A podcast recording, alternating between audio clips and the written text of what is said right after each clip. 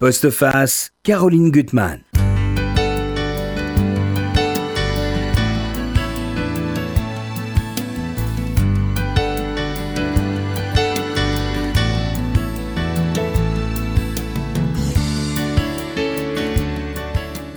Un des actes les plus difficiles dans la vie, c'est de choisir. Choisir, c'est-à-dire renoncer définitivement. Renoncer à l'être peut-être malfaisant auquel on est malgré tout attaché, à une situation qui nous conforte, mais dont nous savons qu'elle est nocive, ou à une douleur dans laquelle on s'est enquisté par habitude ou par peur d'affronter l'ailleurs. C'est cette paralysie, ce départ impossible, qui relie les héroïnes de mes deux invités. Deux romans très différents, et qui tous les deux sondent l'âme humaine dans ce qu'elle a enfui au plus profond. Florence Noaville, bonjour. Bonjour. Vous publiez votre quatrième roman, Confession d'une kleptomane, aux éditions Stock. Euh, vous avez quand même aussi, vous, une obsession, on pourra y revenir, c'est d'explorer euh, les errements, c'est les ratés euh, de notre psychisme. Et les désordres de la psyché, absolument. Voilà. Alors, on peut, on peut citer vos livres dans, dans le désordre, vous les citez. Euh, il y a eu. Euh, Alors, il y a eu la donation, ça c'était sur la maladie bipolaire. Euh, il y a eu l'attachement, c'était sur l'obsession amoureuse. Il y a eu l'illusion délirante d'être aimé, c'était sur l'érotomanie. Et voilà le quatrième, sur la kleptomanie, qui n'est autre chose qu'une addiction. Vous voyez, ma collection devient de plus en plus large. J'aurais pu appeler votre livre Fausse apparence, parce que vous avez une une héroïne, Valentine de Lestrange, qui est enjouée, drôle, joyeuse, mondaine, qui est au fond profondément malade, et donc qui, de découverte en découverte, va rentrer dans un thriller qui n'est pas si agréable pour elle, hein, mais elle est très lucide d'une certaine façon. Donc c'est ça qui va la sauver. Alors, vous êtes, j'ai oublié de le dire, euh, journaliste au Monde, c'est que vous vous occupez de tout le département de littérature étrangère. Mais vous pouvez l'oublier, parce que là, c'est mon autre casquette. Mais euh, quand même important, c'est que vous aimez les livres profondément, tout comme Amélie Cordonnier qui publie un premier roman tranché chez Flammarion, euh, Fort et Noir, euh, qui m'a beaucoup marqué. Et vous êtes, euh, vous aussi, journaliste à Femme Actuelle. Et c'est vrai que toutes les deux, vous aimez vraiment les livres. Et je disais avant l'émission, Amélie, c'est que vous êtes une as quand même des technologies. C'est que vous avez un livre que vous aimez, vous le faites résonner sur la toile, ce que je sais mal faire, sur Twitter. Enfin, vous avez un enthousiasme très contagieux, très communicatif très communicatif. Alors, c'est un livre, euh, au fond, on y reviendra pour moi sur les mots. Oui. Euh, vraiment, euh, les mots, leur pouvoir salvateur et surtout leur pouvoir destructeur quand ils deviennent aussi tranchants que des lames de, la, de rasoir. Alors déjà, votre héroïne, pouvez-vous nous en parler? Elle n'a pas de nom. Non, elle n'a pas de prénom. Euh, pas de prénom. Mon héroïne, elle devra trancher, euh, comme vous l'avez dit, trancher, euh, c'est décider. Et c'est bien ça que raconte ce livre. elle doit prendre une décision, partir ou rester. En fait, ça faisait des années que son mari Aurélien l'avait pas insulté. Et puis un matin, à la table du petit déjeuner, devant les, les enfants estomaqués, il rechute. Il déverse sur elle des tombereaux de saleté. Elle va avoir 40 ans, elle veut plus supporter tout ça mhm. et elle se promet donc euh, de prendre une décision avant son anniversaire. Il ah, faut dire qu'autour d'elle, elle a un petit monde très bien ordonnancé. Elle a cet Aurélien qui est quand même un très beau garçon qu'elle aime profondément, ses deux enfants, Vadim et Roman, une amie, Marie, avec elle, laquelle elle dit beaucoup de choses, beaucoup de mots, qui sont importants, même la grand-mère Josette d'Aurélien, et elle, elle n'a pas de nom. Non, elle n'a pas de prénom. Euh, vous l'avez fait volontairement Oui, bien sûr. Je l'ai fait volontairement. Euh, ça s'est fait naturellement, en fait. Ce roman, il est écrit à la deuxième personne du singulier, euh, le tutoiement. il s'est imposé à moi, ce tutoiement, en fait, comme une évidence. Mhm. J'étais dans la tête de cette femme en écrivant. Euh, cette, cette voix, en fait, dans le livre, c'est celle que j'entendais. J'étais dans sa tête. Souvent, quand, le tutoiement, c'est le, pronom personnel qu'on emploie pour s'encourager. Euh, il y a qu'à écouter euh, les sportifs sur le terrain. Ils se disent Allez, toujours, allez, ça va aller, tiens bon. Mhm. Les enfants aussi se parlent pour se tutoyer. Donc, à partir du moment où j'étais dans sa tête en écrivant et où finalement le lecteur l'est aussi au cours de sa lecture, alors j'avais pas besoin de la nommer. C'est vrai que le, lecteur, on, on, ressent ce qu'elle ressent. Ça, c'est formidable parce que, en fait, euh, les mots, euh, le déferlement de haine qui lui jette, des mots orduniers, des, insanités, c'est vraiment comme des coups. Elle, le ressent, elle, dit qu'elle elle a comme des lames de rasoir, elle est tailladée, elle, est, elle, est, complètement dévastée, fracassée, parce qu'il y a l'humiliation du fait qu'ils le, ils le disent, il profère ses horreurs devant ses enfants. Euh, et, et elle, elle essaye de sauvegarder par rapport d'avoir la tête haute par rapport à ses Oui, enfants. oui, oui. Donc elle ne doit pas sombrer dans la violence, elle ne doit pas lui répondre. Donc il y a, il y a quelque chose de finalement c'est- exactement l'équivalent de, de coups. Une femme Oui. qui, serait- qui recevrait des coups. Oui, alors c'est vrai qu'il faut quand même que je le précise, sinon je dis que ce livre est un recueil d'insultes. Ce livre n'est pas un recueil d'insultes. C'est vrai que ce que j'ai voulu raconter, c'est la sidération qu'on ressent lorsqu'on les mots tombent sur nous comme ça, euh, comme des couteaux, l'effroi et la honte. Euh, et en même temps, euh, ce livre, ça vaut être une femme qui se bat face à cette violence. c'est aussi une histoire d'amour. C'est l'histoire Oui. d'un amour ravagé par les mots.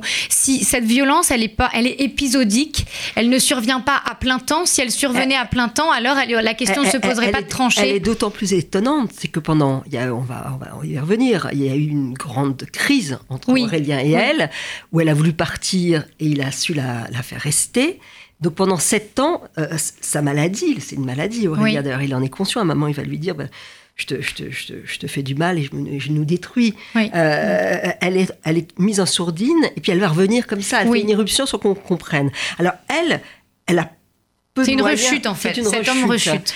Alors, là où vous- je trouve intéressant, ou la façon dont vous parlez justement de ces mots qui peuvent être dévastateurs, qui peuvent tuer quelqu'un, en même temps, elle, elle, elle- pour essayer de, de s'épargner, d'éloigner le mal, elle, elle- elle- elle- elle prend des notes. Oui. Alors, elle, elle est depuis, vous dites, son enfance, quelqu'un qui note tout, elle note les livres qu'elle a à lire. Elle fait des listes. hein. Elle fait des listes, elle a toujours fait des listes et en Ouais. fait, euh, euh, pour tenir à distance euh, les mots de son mari, pour essayer de garder une trace, parce que Oui. la spécificité de la violence verbale, c'est que c'est une violence sourde, sournoise, Mhm.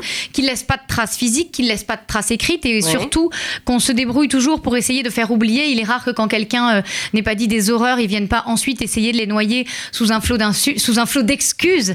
Et du coup, elle, pour ne pas les oublier, pour garder une trace, elle les note et c'est une façon pour elle de les désamorcer et Ouais, d'essayer de dites, Voilà, je vous, je vous lis, chaque fois qu'elle te tombe dessus, tu, tu le dégaines et tu ouvres une nouvelle page. Comme un paratonnerre, tu regardes au passage la date des notes précédentes. Le plus souvent, seuls un ou deux jours ont passé. Parfois, tu constates qu'une semaine s'est écoulée depuis la dernière salve.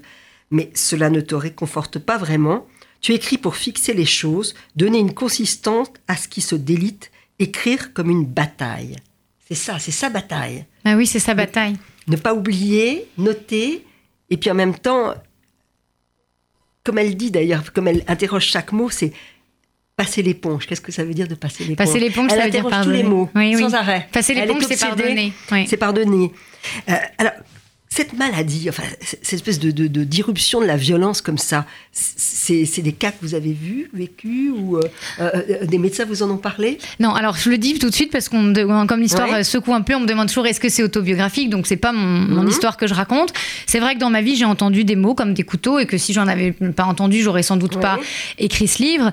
Euh, maintenant, la violence verbale, je trouve qu'on en parle très peu. Ouais. On en parle très peu, elle ressemble à un secret. Pourquoi? Parce qu'elle s'exerce toujours euh, dans les maisons chauffées, une fois la porte fermée. Et comme Ouais. on le disait, parce qu'elle ne laisse pas de traces, parce qu'il n'y a pas de preuves, contrairement à la violence physique, et qu'il n'y a pas de bleu sur la peau, alors on a du mal à en parler. Et c'est Ouais. d'ailleurs, comme on le disait, pour ça euh, qu'elle Elle- prend note pour Ouais. essayer de garder Parce une trace. elle met du temps à parler d'ailleurs à sa meilleure amie. Euh, Oui, oui, oui. Elle, elle- elle garde ça pour, pour elle finalement. Oui, hein. Et ce que vous montrez très bien, c'est finalement lui comment ça. Il y a une scène que je trouve terrible. Ils sont tous. Elle, elle arrive, elle arrive en retard. Il a préparé le repas parce que il faut dire que c'est quand même un charmeur, c'est un beau garçon. euh, euh, quand elle l'a. Oui, connu, quand il se tait, il est absolument voilà, charmant. Quand, elle les l'a connu au départ, il avait un côté nomade, avec sa vieille voiture, cuisinier, exotique, enfin tout- tous les charmes, il les a quand même. Et là, euh, vous montrez la- le côté comme une maladie physique là. Euh, euh, je vous lis. Il a coiffé ses cheveux blonds d'un bonnet bleu orné de l'écusson du PSG, celui qui porte les soirs de match ou pour courir, histoire de ne pas attraper froid. Il a enfilé autour de son cou son bœuf, je sais pas comment on dit d'ailleurs, comme ça. euh, oui. comme il dit, et, et tu entends toujours bœuf quand il l'appelle ainsi. De la sueur coule dans sa nuque, qui descend le long de son dos et trempe son t-shirt. Il prétend avoir la grippe depuis deux jours déjà, alors, le alors que le docteur l'a assuré que non, promis juré, il s'agit juste d'un coup de froid. Ce qui s'est dit, ce qu'il a prononcé devant les enfants estomaqués, tu ne le sais pas encore et tu le découvriras après. Mais physiquement, il a les joues rouges, il est, il est bouillonnant. Enfin, c'est quelque chose de, Oui, de- c'est- comme, comme une irruption de maladie. maladie oui, ces mots le dépassent. Alors, c'est vrai que moi, j'ai eu à cœur de ne pas coller un diagnostic, si je puis dire, euh, à ce personnage. Mhm. Euh, d'abord, parce que je pense que la violence verbale, elle est protéiforme, on a du mal à la, à la circonscrire dans un seul mot. Et surtout, comme ce qui m'intéressait, moi, c'était de parler de l'effet que, comme je l'ai dit tout à l'heure, que produit la violence. Une fois qu'on a mis un mot sur, euh, sur les mots dont souffre une personne, c'est pas parce qu'on l'a nommé, ni qu'on l'explique, qu'on est mhm. capable de traduire, en fait, l'effet que cette violence produit. Donc, c'est aussi un parti pris. J'ai pas voulu m'intéresser aux causes. Moi, j'ai voulu m'intéresser à l'effet, euh, raconter, euh, voilà, qu'est-ce qui se passe dans le corps d'une femme et dans et dans celui de ses enfants et dans leur tête à tous quand ces mots-là tombent. Parce que quand ces mots tombent dans une maison, ils éclaboussent tout le monde. On parle souvent mmh. de de violence euh, conjugale. Moi, j'ai à cœur de parler de violence domestique parce qu'en fait, dans ce livre, tout le monde est concerné. Les mmh. enfants ne sont pas seulement les spectateurs, ils sont aussi les acteurs en fait euh, de cette violence. Et c'est d'ailleurs ce qui, ce, qui rend euh, ce, qui, ce qui inquiète au plus haut point euh, leur mère. on demande souvent aux parents, aux pères et aux mères, qu'est-ce que vous voudriez transmettre Qu'est-ce que vous voudriez transmettre? Et en fait, il y a ce qu'on aimerait transmettre en tant que parent, mais il y a aussi ce dont on hérite en tant qu'enfant, presque malgré soi. Donc ça aussi, c'est au cœur du livre à travers le sujet de la violence verbale. Oui, il y a un moment d'ailleurs, elle va avoir très peur et ça va hâter une décision qu'elle veut prendre. C'est quand son fils Vadim, le fils aîné, va avoir une réaction de colère, de violence, et elle se pose la question de savoir si c'est pas héréditaire, ce, mal mm, mm. qui, est là. Euh, et, bon, ce que vous montrez, c'est, et, là, c'est, on est vraiment dans le, dans le corps de cette femme. Je le trouvais dans son esprit. Euh, la première fois où, euh, après, il y a eu cette pause de 7 ans, elle va avoir une dépression. Alors là encore, elle ne supporte pas les faux mots. Quand on dit burn-out, ça veut rien dire. Non, ça veut rien dire. C'est une vraie dépression et on ne veut pas le dire d'ailleurs. Ça, c'est, vrai que c'est une société qui, Vous avez une, expression là-dessus, coller un mot anglais sur euh, une réalité qu'on ne veut pas vraiment voir. oui, voilà, c'est ça. Très souvent, on, cache. On cache les mots. Et là, vous montrez très bien comment son corps est, paralysé. Elle ne peut plus se lever. heureusement, il y a les enfants qui vont faire en sorte que un jour, elle va, elle va se lever pour, pour habiter, habiller le petit. Et euh, c'est, c'est mais Roman n'est pas encore né. Mais elle peut plus bouger. Elle, est complètement euh, paralysée. C'est vrai que dans le, passage que vous avez commencé à lire, qui est dans la scène que j'appelle la scène des petits pois, en fait, ils sont dans la cuisine. effectivement, à un moment donné, ça sort de lui. Elle sait pas mhm. ce qui s'est passé. Elle voit juste des petits bouts verts dans les oreilles de ses enfants. Et puis alors après, elle comprend en fait qu'ils ont mis des petits, les petits pois qu'ils étaient en train de manger dans leurs oreilles pour euh, étouffer les mots de leur père. Mhm. Et en fait, cette parade, et elle va le faire aussi euh, avec eux. Et ce qui va d'ailleurs faire attiser la, la, mhm. colère de Aurélien.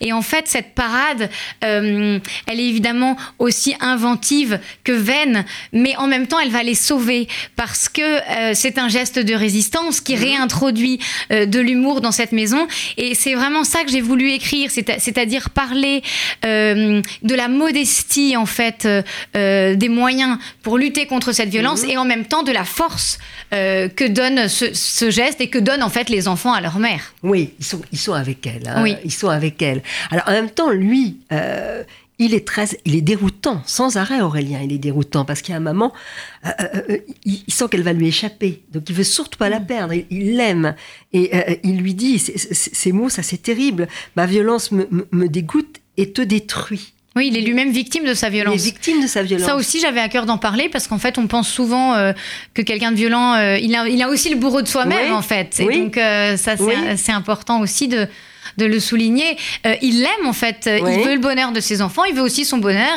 Il, s'excuse toujours euh, euh, à chaque fois après chaque épisode. Il jure qu'il va pas recommencer. Il fait de réels efforts pour endiguer sa violence. C'est aussi pour ça que ce livre c'est une histoire d'amour. Pour moi, c'était très important d'expliquer en fait, d'avoir des scènes de grande douceur et que ce personnage soit pas un affreux parce que même s'il n'est pas toujours charmant, il a un côté un petit peu prince aussi. S'il n'y avait pas tout ça, alors il y aurait pas d'amour. Et dans ce cas, s'il n'y avait pas d'amour, ça serait vite vu, elle aurait qu'à partir. Et il revient, euh, il, il, sait s'introduire dans les failles, hein, dans ses incertitudes. Euh, il va lui dire à un moment, tu, tu, tu, tu, es ma priorité. Et pour elle, c'est. Je crois que c'est vrai quand il le lui dit. Il triche jamais, en fait. Non, mais c'est l'histoire d'un homme débordé Ouais. par ces, par Par ces ces mots. mots. On dit souvent, euh, c'est vrai que j'attache une importance. Les mots disent beaucoup de choses de, de leur sens quand on les Mhm. prononce. Il y a cette expression, on dit Ah, tes mots ont dépassé ta pensée. Mais en fait, lui, non seulement ses mots dépassent sa pensée, Ouais. mais en plus, alors on le verra avec le livre de Florence, c'est peut-être ça qu'on a de commun ensemble. Ces mots, en fait, dépassent son corps. C'est plus fort que lui. C'est plus fort que lui. Voilà, C'est- terrible. Alors, il y a un moment où, où- où elle doute. Elle, elle va se dire Je reste parce que je suis lâche. Peut-être pas, c'est pas ça. Et ensuite, elle va dire qu'elle qu'elle reste. À un moment, elle se- elle s'identifie à une boxeuse. Oui, à la Elle- boxeuse amoureuse d'Arthur H. amoureuse. Ouais. Euh, ça, c'est beau. Euh, euh, et, et celle qui danse quand elle s'approche des- du ring et esquive les coups. Et elle absorbe tout. Et finalement, elle reste, elle reste par mille choses pour ses enfants. Pour ses enfants, mais c'est pas un pour ses enfants qui est ni un à cause de ses enfants, ni un malgré ses enfants. Ça aussi, je me suis dit, qu'est-ce que ça veut dire en Ouais. fait quand on dit je reste pour mes enfants? En fait, elle reste pour ses enfants. ça, Ça veut dire à la eux, fois parce qu'elle l'a fait ses enfants. à cause d'eux, Voilà. ni malgré eux. C'est ça. C'est ça. Oui, elle a fait. toujours ses- les acceptions des, toutes les acceptions des mots. Chaque Oui, oui, ont plusieurs sens. Elle a fait Tout les comme les personnages ont, ont- Mm. ont- plusieurs personnalités. hein, Oui, ça. elle a fait ses enfants avec cet homme donc euh, qu'elle aime, Mhm. euh, mais qui les fait souffrir aussi. Donc elle préférerait élever ses enfants avec cet homme-là qu'elle a choisi et pas un autre. Ouais. Et en même temps, comme on a parlé tout à l'heure du problème de la transmission de l'hérédité malgré soi de la violence, même si elle veut rester avec lui pour eux, elle se demande aussi si pour eux, ses enfants, il faut pas aussi euh, se sauver. Et se sauver, c'est ça aussi. Se sauver, ça veut dire euh, fuir et ça veut dire se protéger. Et c'est vrai qu'elle passe par plein d'états d'âme différents. Il y a un moment où elle va se dire, il y a une date butoir, elle a trouvé un petit appartement pas loin, euh, j'ai jusqu'à cette date, Celle de son anniversaire. celle de son anniversaire, pour, euh, bah, pour dire au revoir, une on va décision, prendre ouais. ma Ouais. décision. Et, et, et, et, et- c'est, rien n'est simple. Non, mais je crois que dans la vie, rien n'est simple, non? Oui, bah oui, bah oui. Parce qu'on, on- on- comme ça, vu de l'extérieur, on se dit, mais non, elle part. C'est pas vrai du tout. C'est pas vrai du tout. Et il y a le jeu, vraiment le jeu des mots sans arrêt. Quand elle est avec Anna, ça, ça m'a beaucoup amusé sur la ligne 12. Et comment Ah, dans le elle se- métro. dans le métro. Et c'est ça qui lui donne, euh, au fond, la force. C'est de jouer avec Bien les mots. sûr. Je relis encore un passage. Il suffit d'être volontaire. Cette fameuse ligne 12 qu'elle prenait avec sa copine Anna au lycée. Il suffit d'être C'est volontaire. sa sœur Anna. Ouais, voilà, pardon. Euh, je confonds avec Marie. C'est pas grave du tout, c'est un détail. Il suffit d'être volontaire et de signer une convention pour que règne la concorde et que plus jamais rien ne nous abaisse. Alors ça, je veux dire ça à mon fils qui est un fou de toutes les lignes de métro. qui Elle est pas mal, hein, la ligne 12 Elle pour est pas ça. mal, cette ligne 12, ça, moi, je trouve ça génial. Et au moins, elle s'amuse, des Bah choses, oui. elle arrive. Et puis, il y a une grande question. Alors ça, je vais vous la poser à toutes les deux. Il y a cette phrase de Nietzsche que vous citez. Il est absolument impossible de vivre sans oublier que je mette euh, en opposition à celle de Céline, enfin pas en opposition, elles peuvent se marier, la plus grande défaite en tout, c'est d'oublier. Ah, comment on fait? Mais je crois qu'elle veut le dire à peu près la même chose, en- finalement, Ouais, en, ouais. en inversant les points de vue. Ouais. Qu'est-ce que vous Euh, alors moi, pensez, je- j'en penserais que d'un point de vue neuroscientifique, qui m'intéresse toujours beaucoup et que j'essaye toujours de mélanger avec euh, la littérature dans, dans mes bouquins, je pense que notre cerveau est fait pour qu'on puisse oublier. Pour qu'on puisse oublier que quand on a marché pour la première fois, on est tombé, ça nous a fait très très mal. Et si on ne l'oubliait jamais, mais on- jamais on ne se remettrait à marcher. Donc euh, le, le cerveau se sculpte au fur et à mesure des expériences pour qu'on puisse aller de l'avant et, euh, et progresser dans les apprentissages notamment. Oui. Donc c'est important de pouvoir temps, oublier pour pouvoir survivre, tout- pour pouvoir continuer et survivre. Tout Garder mot les- qu'il a, qu'il a fait souffrir, euh, euh, il y a l'écho d'un autre mot. Donc c'est vrai que ça résonne, les mots résonnent à la fois parce qu'elle sait les faire résonner dans la joie, trouver ce qui peut la, la Oui, sauver, oui. mais elle a aussi des mots qui résonnent en elle et qui l'emprisonnent. Et puis, elle, mais- elle a les deux Et ça. elle, elle sait accueillir le, le- elle sait accue- accueillir sa douleur. Oui. Elle, elle, à un moment, elle est capable de, le- de la, de la voir avec distance. C'est peut-être aussi je parce que, lui reconnaît le elle lui mal. donne hein. beaucoup de force. C'est peut-être ça aussi. Ce que dit reconnaît le Florence est mal. très juste. Et en même temps, ce que je trouve terrible, c'est que euh, on n'oublie pas toujours ce qu'on voudrait. Il y a des choses qu'on voudrait oublier qu'on n'arrive pas à oublier. Mm. Oui. Il y a des choses dont on voudrait se rappeler aussi qui nous échappent. Oui. Et donc, euh, tout ça ensemble fait que les choses sont finalement assez compliquées du point de vue de la mémoire. C'est très compliqué la mémoire. Il y a aussi des choses qu'on croyait avoir oubliées et qui ressurgissent un beau jour Tout à sous l'effet de on ne sait pas quoi et c'est totalement mystérieux. Ouais. Donc il y a des, elle est, il y a pas, c'est pas forcément oublié, c'est peut-être stocké quelque part. Oui, Stocké ça j'en suis sûre. part. Oui, oui, oui, Ouais, j'en suis je sûre. pense. Oui, oui. C'est euh, d'où vous vient Florence ce goût Ah, alors moi, euh, c'est- très simple. Euh, ma mère était bipolaire quand j'avais 6 ans. Donc euh, du jour au lendemain, elle disparaissait et elle allait faire des séjours dans un des hôpitaux psychiatriques et on nous disait rien nous aux enfants. Mhm. Mais un jour, on a fini par comprendre et je me suis dit mais c'est pas possible.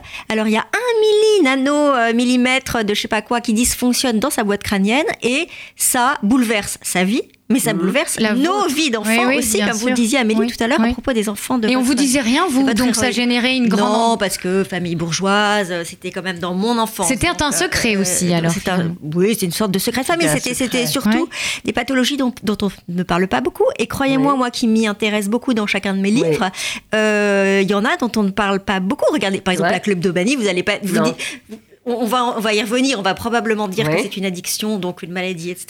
Mais vous entrez chez quelqu'un, vous dites bonjour, euh, je vous serre pas la main parce que je suis enrhumée, vous dites pas bonjour, je suis kleptomane. Non, on, Hein, on a plutôt euh, tendance il y a à quand même beaucoup, beaucoup de, de, chose de, qu'on cache, de- bien de- sûr, de maladies psychiatriques que Est-ce que c'est une maladie honteuse aujourd'hui Florence, la kleptomanie? En tout cas, c'est une addiction. Donc, c'est à partir du moment où il y a maladie, je ne sais pas si on peut euh, euh, avoir honte. Dans la maladie honteuse, c'est le corps social qui, Oui, qui en oui. a honte.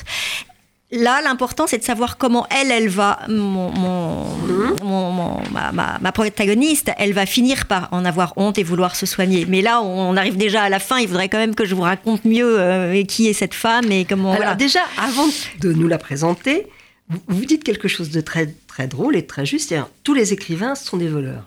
On vole l'histoire de quelqu'un. Oui, ça, c'est vrai Et ça, c'est vrai. Alors, c'est que ça soit sa propre histoire qu'on va adapter, Mhm. qu'on va se voler à soi-même parce qu'on va la trahir, Mhm. parce que sur le papier, elle sera plus la même. Bien sûr. Soit l'histoire de, de gens qu'on a croisés. Ou même ouais. sans voler leur histoire, on vole Je plein de choses. profondément que les écrivains des sont des, sont des voleurs. La preuve, euh, ma protagoniste a elle-même euh, s'est euh, pris l'histoire de quelqu'un qui lui a raconté cette histoire qu'elle était kleptomane et que son mari, qu'elle avait découvert que son mari la suivait euh, parce que euh, il avait lui-même une position éminente euh, publique et qu'il voulait pas que ça fasse d'esclandre et donc il la suivait pour faire payer derrière elle Ouais. euh, ce qu'elle prenait. C'est-à-dire qu'elle était donc euh, une kleptomane, une voleuse, mais en fait, elle, ne l'était pas. Elle croyait en être une, mais elle ne l'était pas, puisque tout. Bon, elle, déjà, ça, c'est, un rebondissement dans le livre. Je vais pas tous les dire, mais, mais, mais ça m'a amusé parce que je trouvais qu'on pouvait être donc euh, croire être mauvais et être bon malgré soi.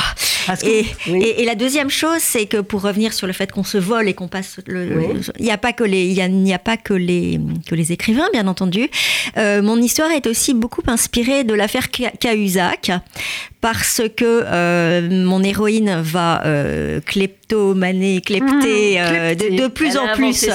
Ah oui. Euh, de choses comme quand bah. on est addict, on Ouais. on a- on n'en a jamais assez jusqu'au jour où elle va tomber sur une- une- un objet qu'elle n'aurait jamais dû voir, une clé USB qui va lui, ré- lui révéler un scandale d'État lié à son mari qui est ministre des Finances. Lequel ministre des Finances est très inspiré par Jé- Jérôme Cahuzac, qui lui-même a finalement été inquiété pour une affaire de vol aussi, puisque c'était il volait le fisc en, en allant cacher des, des comptes euh, offshore dans des, dans des paradis fiscaux. Donc si vous me lancez sur cette histoire de vol, je vais vous euh, dire qu'on vit dans une très très grande kleptocratie où chacun, tous, toutes, on passe notre temps à nous dérober des choses les uns aux autres, même si c'est dans un échange symbolique. Alors, vous jouez beaucoup sur les apparences. Hein, c'est sous le signe d'Hitchcock. Comme Amélie, d'ailleurs, hein, absolument. ouais, parce ouais. que finalement, les apparences ne sont pas du tout fiables. Là, elles sont très trompeuses. Elles sont Ouais. très trompeuses. Et déjà, euh, euh, cette Valérie de Lestrange qui prend au départ cette histoire un peu à la légère en se disant Oh là là, bah, dans ma famille, ma grand-mère, ma mère, on, est- on était toutes des kleptomanes, pas voleuses, elle n'aime pas ce, ce prénom-là. Et en même temps, euh, dès l'ouverture de votre livre, vous dites que la kleptomanie, Freud n'en a jamais parlé. Il y a euh, un, un- un ami euh, psy- euh, psychiatre qui dit il en a jamais parlé parce Pourquoi que finalement, oui, euh, ça c'est c'est amusant. Oui, Pourquoi? Ça, je, je, je sais pas, c'est, c'est peut-être euh, une interprétation romanesque. Oui, mais, Mais tant mieux, parce qu'elle est euh, réjouissante. Voilà, comme il n'en a jamais parlé, euh, moi je m'étais dit, ben, c'est évident, il a, euh, on croit selon certaines, peut-être légendes, encore une fois, hein, Oui, volé, on- euh, on était euh, l'amant de la, de la sœur de sa femme. Ça n'a jamais été Donc voilà, ça, ils ont c'est- passé des vacances ensemble. Voilà, ils étaient très, très proches. Ils étaient très très proches. Et, donc, on peut se dire que euh, ça commence comme ça, le livre. Peut-être qu'il n'en a jamais parlé parce que euh, ça, ça le touchait de près. Ouais.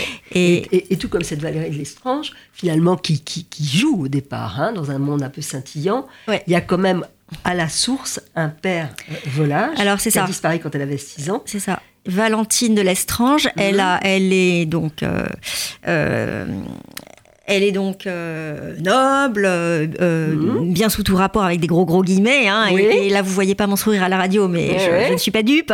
Euh, elle, elle est riche, elle est belle, et donc elle a un, un mari ministre des Finances. Donc a priori, un, un brin ennuyeux, mais tout va bien pour elle, sauf qu'effectivement, elle s'ennuie un peu dans la un petit vie. peu quand même. hein. Et que pour mettre du sel et du piment dedans, elle, elle, se, elle a la main très leste. Mhm. Et, mais elle trouve que effectivement c'est un peu un jeu, c'est comme un tour de magie. Hop, elle va prendre un truc dans une vitrine. Hop, elle, euh, elle Mhm. fait disparaître ceci ou cela. Et euh, c'était aussi un défi qu'elle se lance à elle-même. Est-ce que je serais capable d'aller encore Il y a plus toujours loin, aller plus etc. loin. Oui, oui. C'est- Aller plus loin. Et alors, donc, en fait, mon, mon idée, c'était de, de montrer plusieurs choses. D'une part, euh, d'être dans la tête, là aussi, un Mhm. peu comme Amélie, de cette femme malade, euh, qui à la fois est un peu amusée par ce qu'elle fait, mais aussi Oui. sidérée, parce qu'il y a de la distance quand elle Oui, se voit agir. C'est les deux en fait. Et elle sent son bras qui tout à coup se, se, se, se tend et c'est comme si son Mais corps c'est très Elle utile. aussi, son corps la dépasse. agissait euh, en la dépassant. elle, Alors oui. c'est tout à fait ça. C'est plus fort que moi euh, qui, ça- Mhm. qui, qui s'applique aux deux romans dont on oui. parle aujourd'hui. C'était ça. Je voulais aller euh, derrière cette, euh, cette expression. Qu'est-ce qu'on veut dire quand on dit Mhm. c'est plus fort que moi? C'est qui le, le C, apos- le C Ouais. apostrophe? Et en l'occurrence, moi, je, la- je le- je le- l'explique beaucoup par euh, le- les désordres psychiques et euh, ce qui se passe dans notre cerveau. Ce qui se passe dans notre cerveau, on l'explique dans le livre, c'est vraiment un processus d'addiction, Mhm. comme on pourrait l'être à la cigarette, au tabac, ou à un truc positif, hein, quand Ouais, on fait du violon tout le temps, et quand, bah, c'est aussi. là, elle va finir par le comprendre d'addiction. ça. Et au départ. Je vous lis. Ce qu'elle ressentait, c'était un plaisir épatant. L'excitation du danger, la jouissance du passage à l'acte, le flash d'adrénaline comme un éclair d'orage dans un ciel plombé, une petite zébrure là-haut dans les circonvolutions de ses architectures neuronales, cinglantes, voluptueuses, un orgasme cérébral.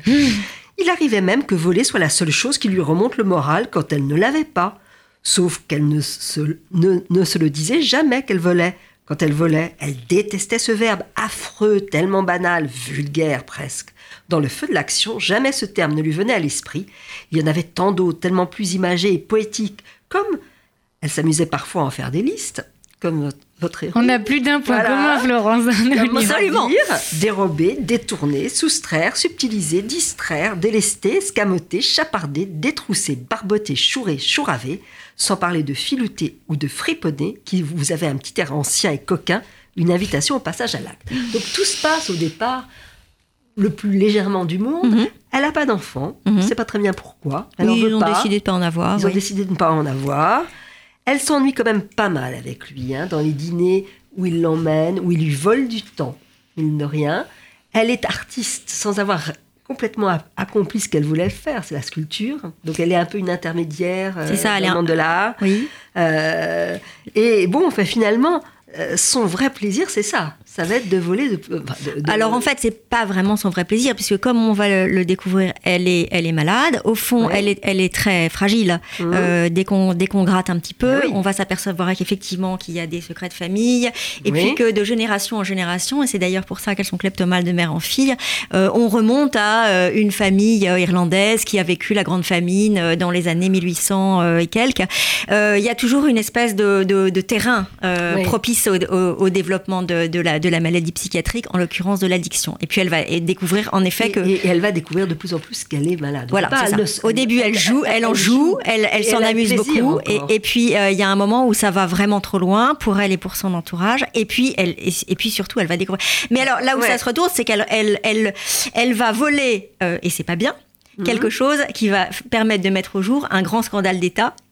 Donc, en fait, en faisant le mal, elle fait le- en- en- Ouais, encore une fois le, bien malgré elle. Vous avez une image Ouais. qui est très, très forte, parce que on la connaît cette histoire, mais j'aimerais que vous la racontiez. C'est l'histoire de, de la grenouille et du scorpion.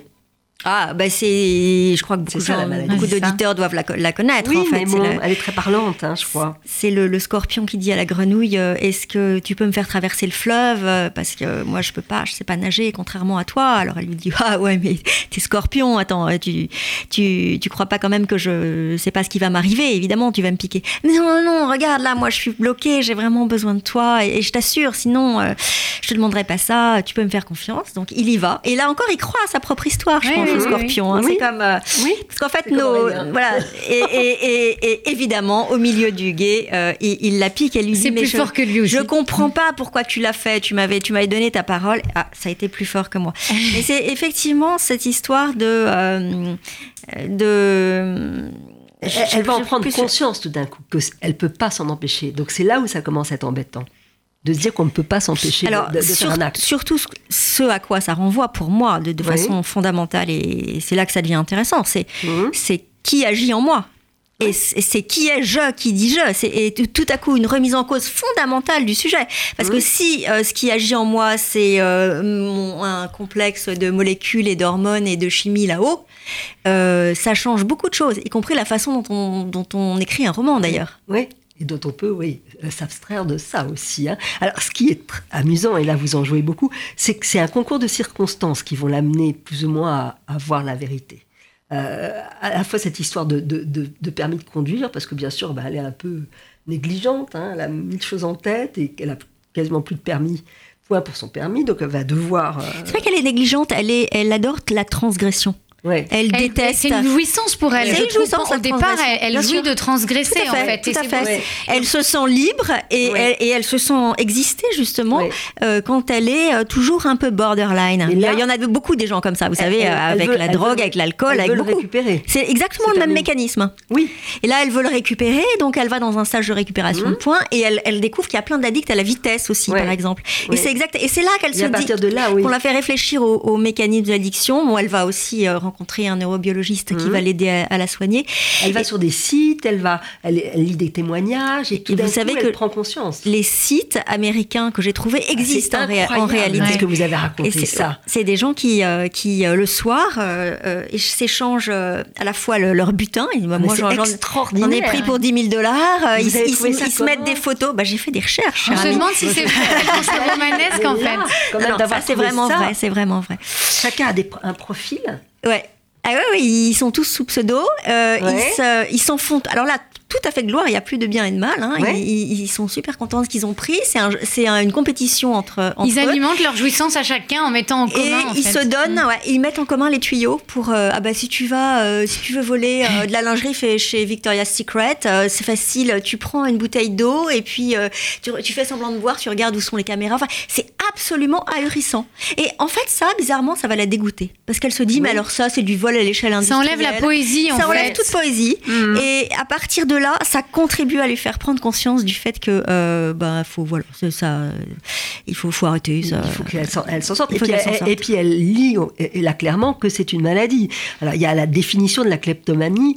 Pour le kleptomane, ce qui compte, ce n'est pas le bien qu'il s'approprie, mais l'acte de voler pour éprouver des sens- sensations, excitations.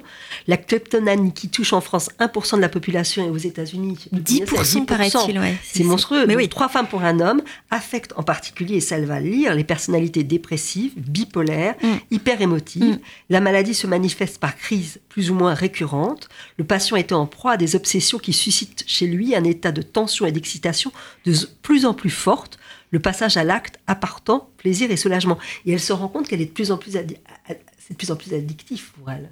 Oui, c'est pour ça que euh, euh, elle en veut toujours plus et que, Mhm. enfin, rien ne peut combler ce manque. Oui, en fait, oui, c'est comme oui. un trou affectif Mhm. énorme. Elle met des objets dedans parce que c'est sa façon Ouais. à elle de lutter, comme euh, votre héros, sa façon à lui, c'est de, Oui, de, de- oui. de dire des, in- des- des insultes.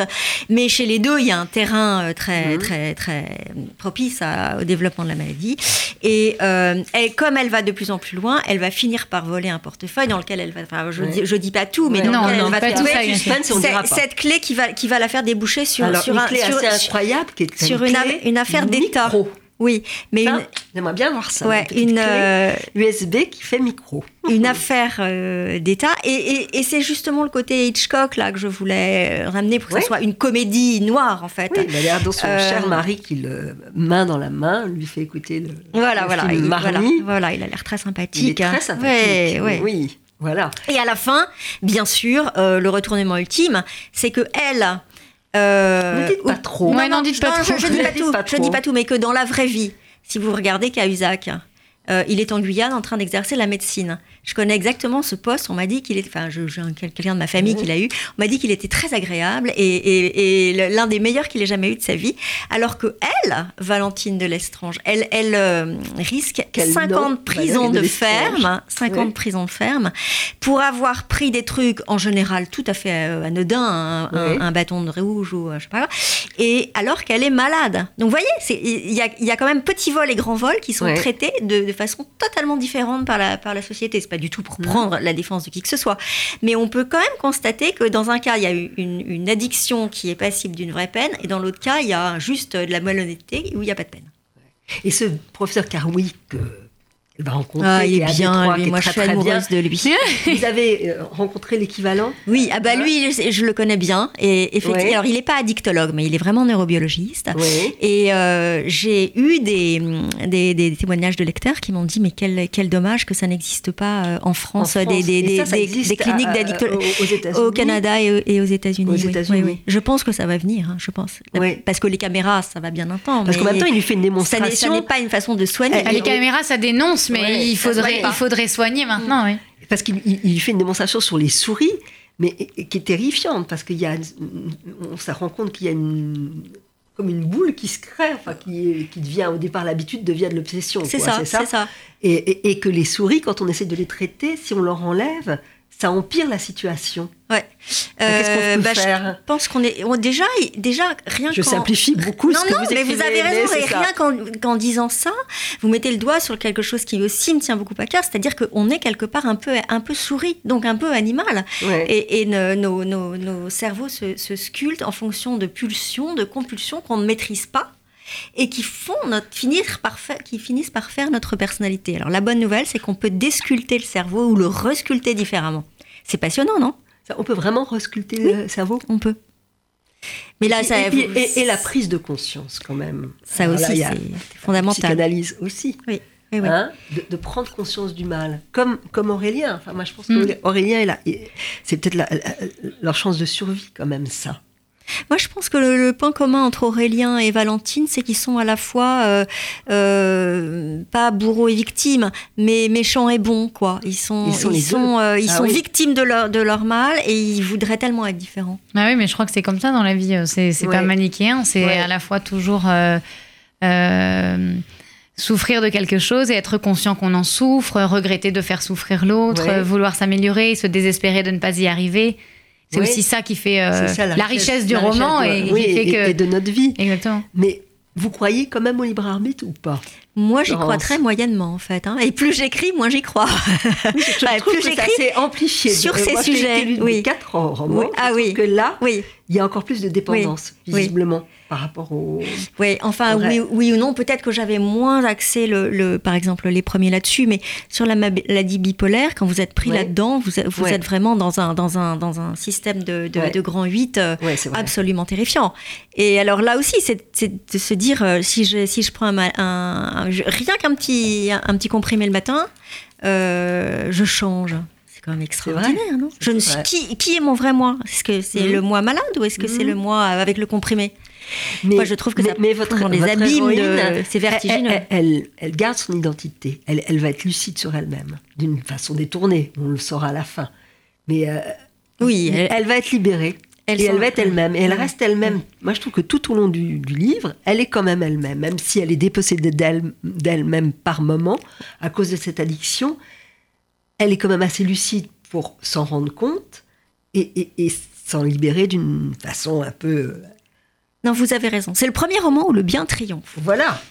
Et la morale est sauve. Voilà. Je pense que voilà, moi je suis moins. Je, pense qu'on est certainement gouverné par mille choses hein, euh, de notre biologie, mais qu'il y a quand même une. Non, bien façon de prendre conscience. Moi, je crois que c'est pas grave en fait le bien et le mal parce que moi je pense que la littérature c'est vraiment le lieu où on s'affranchit du bien et du mal et de la morale en fait. Donc euh, je, Bien sûr. Non, mais je c'est vous que- écoute avec intérêt Parce, parce, que, les, les- vrai les je- précédents, euh, le, le- le mal triomphait toujours. Oui, oui, oui, c'est ça, pour, pour moi, c'est une grande victoire d'avoir fait un triompher le bien. C'est vrai. Mais euh, non, je disais ça aussi, peut-être que je- je- j'en fais beaucoup sur le, le côté psychique et, et chimique, parce que on a été élevé dans un pays euh, où Descartes euh, est le philosophe, euh, le philosophe, et on nous dit que euh, on, on- on agit de façon euh, éclairée et avec des décisions rationnelles et qu'on est des, des individus rationnels. Tu Ouais. parles. Il y a toujours de l'ombre, euh, même lorsqu'on prend une décision qu'on croit éclairée. Ouais. Moi, quand on était petite, on me disait tu es ce que tu veux. On est ce qu'on veut. Tu parles. Ça, c'est vrai. On n'est pas ce qu'on veut. Bah. Mais on peut réfléchir un Mais bien petit sûr, peu bien le sûr. destin. Et, et moi, je me range quand même euh, du côté de- de- de- d'Amélie et au fond du vôtre. C'est que les mots, qu'on va, qu'on va no- tout ce qu'on va noter, consigner, même si c'est des choses terribles, c'est une petite libération. Maîtriser les mots, Ouais, c'est avoir un mots. pouvoir sur eux, quels qu'ils soient, je crois. Voilà, hein, Oui. sur ce qui nous arrive, déjà de, de- d'en d'en rendre compte. Alors en plus, quand on en fait un livre, c'est encore plus Mais fort. vous savez, quand mais- on en fait un livre, on, se- On se c'est- libère. c'est- oui. Vous savez ça, Caroline, qui vous qui écrivez aussi. Euh, ça met une drôle de distance entre le sujet, et sûr. s'il est- surtout s'il est douloureux et soi-même. Oui, oui. Bah, je trouve que toutes les deux, vous avez réussi. Vous avez réussi votre coup. Merci. ça. Euh, Amélie a très bien réussi son coup. Merci. Mais Florence, vous aussi. Vous aussi. euh, J'espère voilà. que j'en serai à mon quatrième comme Florence. Voilà, voilà. Alors, je, je vous recite. Donc, Florence Noiville, confession d'une kleptomane. Alors, il y a une petite, euh, un petit bandeau, vole-moi si tu l'oses. Ah, C'était une bonne idée, ça. C'est très malin. C'est drôle, je trouve. Très astucieux. Et bien, mais Amélie Cordonnier, tranché chez Flammarion, bah, c'est deux livres excellents et je trouve très courageux. Il faut le dire. Merci. Merci, Merci à Caroline. vous deux. Au Au revoir, Caroline.